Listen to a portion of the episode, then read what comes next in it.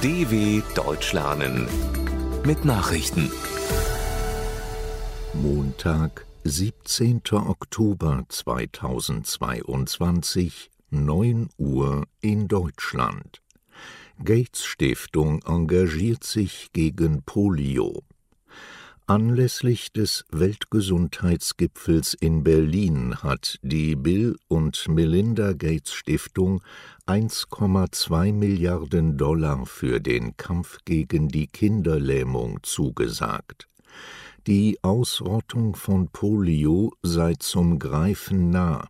Die Krankheit bleibe aber eine Bedrohung, erklärte Microsoft-Gründer Bill Gates.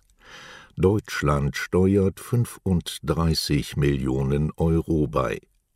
Polio gehöre endlich ins Medizinhistorische Museum, sagte Bundeskanzler Olaf Scholz.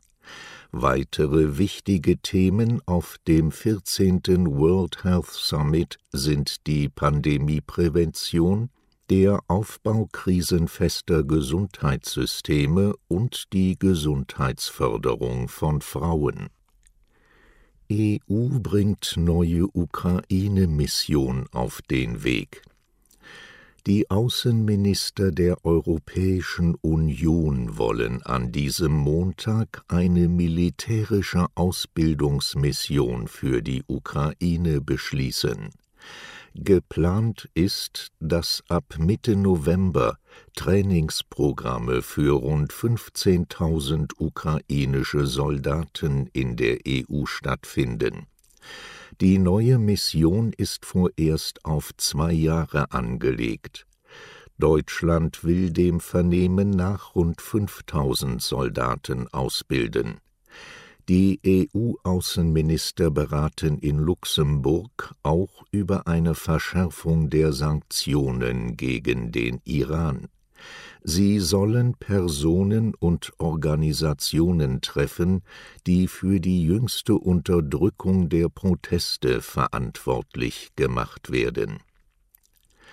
Zelensky will Getreideexporte steigern. Der ukrainische Präsident Volodymyr Zelensky hat mit Blick auf Drohungen Russlands, das Getreideabkommen aufzukündigen, dessen Bedeutung im Kampf gegen den Hunger betont obwohl der Krieg die Exporte weiter behindere, habe die Ukraine seit dem Inkrafttreten des Abkommens fast acht Millionen Tonnen Lebensmittel auf dem Seeweg ausgeführt, erklärte Zelensky in seiner jüngsten Videoansprache. 60 Prozent der Menge seien nach Afrika und Asien gegangen. Zugleich kündigte der Staatschef an, die Exporte weiter steigern zu wollen. Lula und Bolsonaro überziehen sich mit schweren Vorwürfen.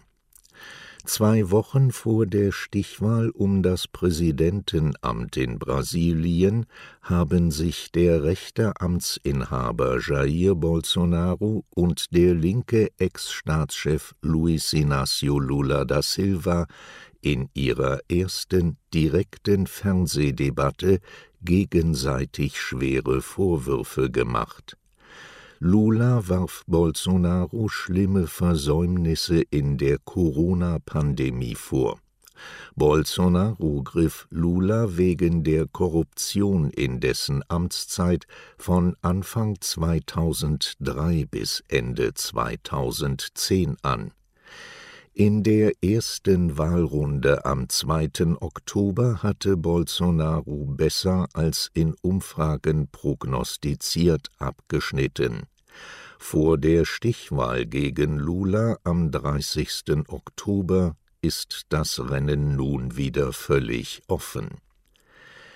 Neue Verhandlungen über Lösung im AKW-Streit im Streit über die weitere Nutzung von Atomkraftwerken in Deutschland bemühen sich Spitzenpolitiker der Ampelkoalition heute weiter um eine Einigung. Die Grünen wollen die beiden Atomkraftwerke Isar II und Neckar-Westheim II bis Mitte April in Reserve halten und bei Bedarf für die Stromerzeugung nutzen. Das dritte noch verbleibende AKW Emsland soll zum 1. Januar 2023 endgültig abgeschaltet werden die FDP verlangt angesichts der gestiegenen Energiepreise dagegen einen Weiterbetrieb aller drei Kraftwerke bis ins Jahr 2024 und gegebenenfalls die Reaktivierung bereits stillgelegter AKW. Eurowings-Piloten bleiben cockpitfern Piloten der deutschen Fluggesellschaft Eurowings sind in einen dreitägigen Streik getreten. Der Arbeitskampf habe wie geplant am Montagmorgen begonnen, teilte die Gewerkschaft Vereinigung Cockpit mit Laut Eurowings werden an diesem Montag von insgesamt rund 400 geplanten Flügen etwa 170 ausfallen.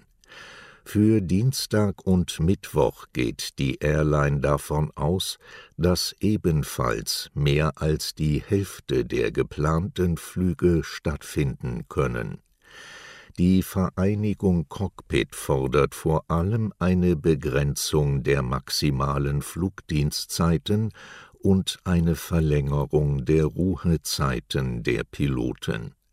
Soweit die Meldungen von Montag, dem 17.10.2022. dw.com/langsame Nachrichten